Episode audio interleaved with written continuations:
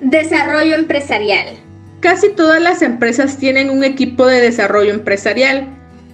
No está especializado en marketing y en ventas. Los miembros de este equipo son los responsables de los nuevos acuerdos, asociaciones e ideas transformadoras.